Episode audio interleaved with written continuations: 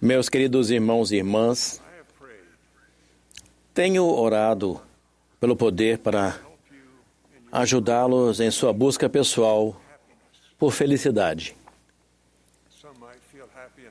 Alguns talvez já se sintam felizes o suficiente, mas definitivamente ninguém rejeitaria a oferta de ser mais feliz. Qualquer pessoa ficaria ansiosa para aceitar uma oferta de felicidade duradoura garantida. Isso é o que o Pai Celestial, seu Filho Jesus Cristo e o Espírito Santo têm oferecido a vocês e eu, a todos os filhos espirituais do Pai Celestial que vivem agora, que viverão ou que já viveram neste mundo. Essa oferta às vezes é chamada de plano de felicidade. Foi chamada assim pelo profeta Alma enquanto ensinava seu filho que estava mergulhado na miséria do pecado. Alma sabia que a iniquidade jamais seria felicidade para seu filho ou para qualquer outro filho do Pai Celestial. Ele ensinou a seu filho que o aumento da santidade era o único caminho para a felicidade. E deixou claro que uma maior santidade é possível por meio da expiação de Jesus Cristo que nos limpa e nos aperfeiçoa. Somente por meio da fé em Jesus Cristo, do arrependimento contínuo e de guardarmos os convênios, é que somos capazes de reivindicar a felicidade duradoura que desejamos vivenciar e preservar. Minha oração hoje é que eu possa ajudá-los a entender que a maior felicidade vem de maior santidade pessoal, para que vocês possam agir de acordo com essa crença. Vou então compartilhar o que sei por mim mesmo sobre o que podemos fazer para nos qualificarmos para receber o dom de nos tornarmos mais santos. As Escrituras nos ensinam que, entre outras coisas, podemos ser santificados ou nos tornar mais santos quando exercemos fé em Jesus Cristo, demonstramos obediência, nos arrependemos e nos sacrificamos por Ele. Recebemos ordenanças sagradas e guardamos os convênios que fizemos com Ele. Qualificar-se para o dom da santidade requer humildade, mansidão e paciência. Uma experiência sobre desejar mais santidade aconteceu comigo no templo de Salt Lake. Entrei no templo de Salt Lake pela primeira vez sem saber muito o que esperar. Vi as palavras no edifício: Santidade ao Senhor e a casa do Senhor. Estava me sentindo muito ansioso. Ainda assim, ponderei se eu estava preparado para entrar. Minha, pai, minha mãe e meu pai seguiram na minha frente ao entrarmos no templo. Foi-nos solicitado que mostrássemos nossas recomendações, certificando nossa dignidade. Meus pais conheciam um homem que estava no balcão de recomendações, então pararam por um momento para conversar com ele. Eu entrei sozinho, em um espaço muito grande, onde tudo era muito branco. Olhei para o teto tão acima de mim que parecia estar a céu aberto. Naquele momento, tive uma impressão clara de que já havia estado ali antes. Então ouvi uma voz suave, não a minha própria. As palavras faladas suavemente foram: Você nunca esteve aqui antes está se lembrando de um momento de antes de você nascer. Você estava em um lugar sagrado como este. Sentiu que o Salvador estava prestes a vir ao lugar onde você estava. e sentiu felicidade, porque estava ansioso para vê-lo. Essa experiência no Templo Salt Lake durou apenas um momento. No entanto, a lembrança dela ainda traz paz, alegria e uma felicidade reverente. Aprendi muitas lições naquele dia, uma delas é que o Espírito Santo fala com uma voz mansa e delicada. Posso ouvi-lo quando há paz espiritual em meu coração. Ele traz um sentimento de felicidade e a certeza de que estou me tornando mais santo. Isso sempre me traz a felicidade que senti naqueles primeiros momentos em um templo de Deus. Vocês já observaram em sua própria vida e na vida de outras pessoas o milagre da felicidade que advém do aumento da santidade, no se tornar mais semelhantes ao Salvador. Recentemente estive ao lado da cama de pessoas que estavam prontas para encarar a morte mas com plena fé no Salvador e felicidade em seu semblante. Uma dessas pessoas era um homem rodeado por sua família.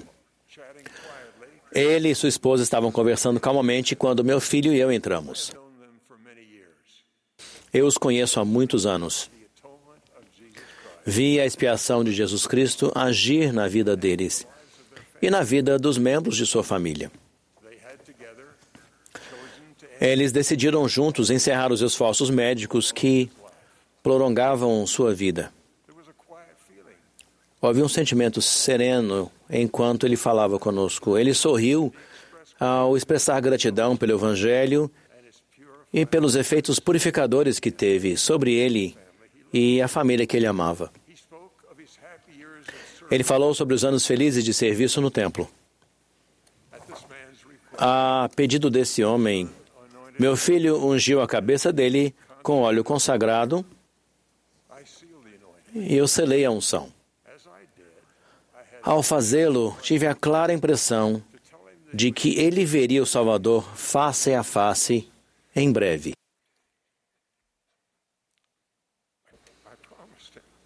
Prometi a ele que ele sentiria felicidade, o amor e a aprovação do Salvador. Ele sorriu cordialmente ao sairmos. Suas últimas palavras para mim foram: Diga a Kathy que eu a amo. Minha esposa, Kathleen, durante muitos anos, incentivou gerações da família dele a aceitar o convite do Salvador de se achegar a ele. Fazer e guardar convênios sagrados e de se qualificar para a felicidade que resulta dessas escolhas. Ele faleceu algumas horas depois. Algumas semanas após o seu falecimento, a viúva dele trouxe um presente para mim e minha esposa. Ela sorriu enquanto conversávamos e falou de um modo simpático. Achei que eu me sentiria triste e sozinha, mas sinto-me tão feliz. Você acha que isso está certo? sabendo o quanto ela amava o marido e como ambos viveram, vieram a conhecer, amar e servir ao Senhor, ao Senhor. Eu disse a ela que seus sentimentos de felicidade eram uma dádiva prometida, porque ela havia, por meio de seu serviço fiel, santificado-se ainda mais. A santidade dela havia qualificado para essa felicidade. Alguns que estão me ouvindo agora podem se perguntar por que eu não sinto a paz e a felicidade prometida para aqueles que têm sido fiéis. Tenho sido fiel em meio a terríveis adversidades, mas não me sinto feliz. Até mesmo o profeta Joseph Smith enfrentou este teste. Ele orou por alívio quando estava confinado em uma cadeia em Liberty, no Missouri. Ele havia sido fiel ao Senhor, havia crescido em santidade. No entanto, ele sentia que a felicidade lhe havia sido negada. O Senhor lhe ensinou a lição de paciência que todos temos que aprender em algum momento, e talvez por longos períodos, em nosso teste mortal. Esta é a mensagem do Senhor para seu profeta fiel, que estava sofrendo. Se fores lançado na cova ou nas mãos de assassinos e receberes sentença de morte,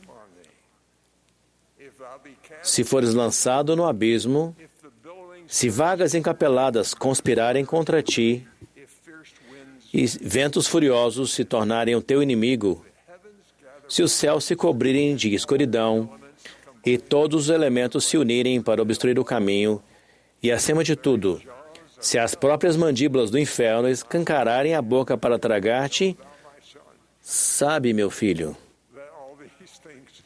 que todas essas coisas te servirão de experiência. E serão para o teu bem. O filho do homem desceu abaixo de todas elas. És tu maior que ele? Portanto, persevera em teu caminho e o sacerdócio permane- permanecerá contigo, pois os limites deles estão determinados e não podem ser ultrapassá-los. Teus dias serão conhecidos e teus anos não serão diminuídos. Portanto, não temas o que o homem pode fazer, pois Deus estará contigo para todo o sempre. Essa foi a mesma lição que o Senhor deu a Jó, que pagou um preço muito alto para permitir que a expiação o tornasse mais santo. Sabemos que Jó era santo pela apresentação que temos dele. Havia um homem na terra de Uz, cujo nome era Jó, e esse homem era íntegro, reto e temente a Deus, e desviava-se do mal. Então Jó perdeu a riqueza, a família e até mesmo a saúde.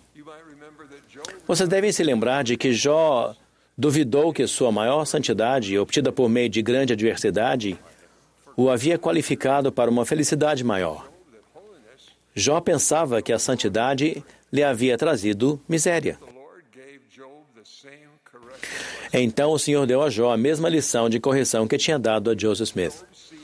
Ele permitiu a Jó ver sua angustiante situação com olhos espirituais. Ele disse: Agora cinge, os teus lombos, como homem, e pergunta, perguntar-te-ei, e tu me farás saber, onde estavas tu quando fundava a terra? Faze-mo saber se tens entendimento. Quem lhe pôs as medidas, tu, se tu o sabes? Ou quem estendeu sobre ela o cordel? Sobre o que estão fundadas as suas bases? Ou quem assentou a sua pedra de esquina? Quando as estrelas da alva juntas alegremente cantavam e todos os filhos de Deus jubilavam. Então, após Jó se arrepender de ter chamado Deus de injusto, foi-lhe permitido entender seus desafios de modo mais elevado e santo. Ele se arrependeu. Então Jó respondeu ao Senhor e disse: Bem sei eu que tudo podes, e que nenhum dos teus pensamentos pode ser impedido. Quem é aquele que sem conhecimento encobre o conselho? Por isso relatei o que não entendia. Coisas que para mim eram maravilhosíssimas e eu não as entendia. Escuta-me, pois, e eu falarei. Eu te perguntarei e tu me ensinarás. Com o ouvir dos meus ouvidos te ouvi, mas agora te vê o meu olho. Por isso me abomino e me arrependo no pó e na cinza. Após Jó se arrepender e se tornar mais santo, o Senhor o abençoou com coisas maiores do que as que havia perdido. Mas talvez a maior bênção de Jó foi ter crescido em santidade por meio da adversidade e do arrependimento. Ele foi, ele foi qualificado para ter mais felicidade nos dias que ainda tinha para viver. Maior santidade não acontece apenas pedindo. Ela acontece ao fazermos o que for necessário para que Deus nos mude. President Russell M. Nelson and has given O presidente Russell, Russell Nelson deu o que para mim foi o melhor conselho de como seguir adiante no caminho do convênio com maior santidade. Ele indicou o caminho ao ensinar. Conheçam o poder fortalecedor do arrependimento diário. o poder de agir melhor e de ser a melhor a cada dia. Quando decidimos nos arrepender, decidimos mudar. Permitimos que o Salvador nos transforme em uma versão melhor de nós mesmos. Escolhemos crescer espiritualmente e receber alegria. of redemption A alegria da redenção advinda dele. Quando decidimos nos arrepender, decidimos nos tornar mais como Jesus Cristo. O presidente Nelson prosseguiu nos incentivando em nossos esforços para nos tornarmos mais santos. O Senhor não espera que sejamos perfeitos neste período. Entretanto, Ele espera que nos tornemos cada vez mais puros. O arrependimento diário é o caminho para a pureza.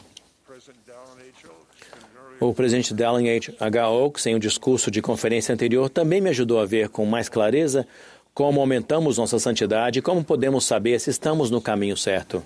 Ele disse: Como conseguimos a espiritualidade? Como obtemos aquele grau de santidade que nos faz usufruir a constante companhia do Espírito Santo? Como é que conseguimos ver e avaliar as coisas deste mundo pela perspectiva eterna?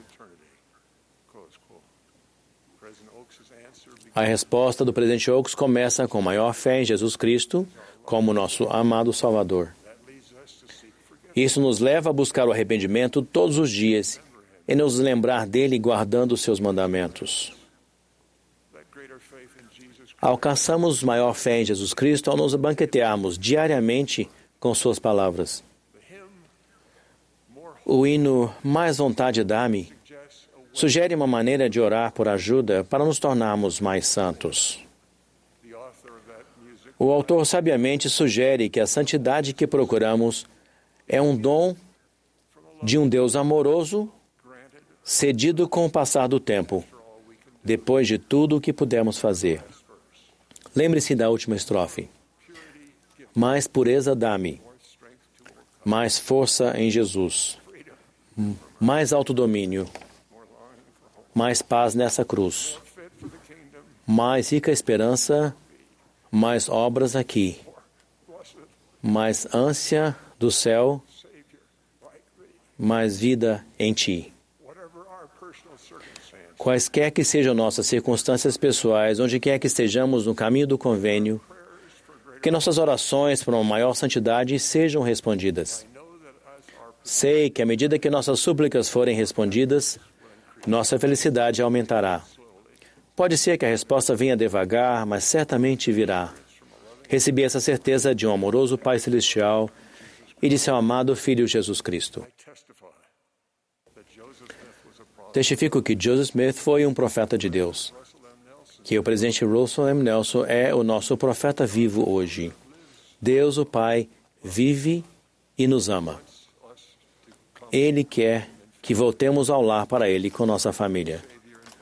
Nosso amado Salvador nos convida a segui-lo em nossa jornada aqui. Eles prepararam o caminho. No sagrado nome de Jesus Cristo. Amém.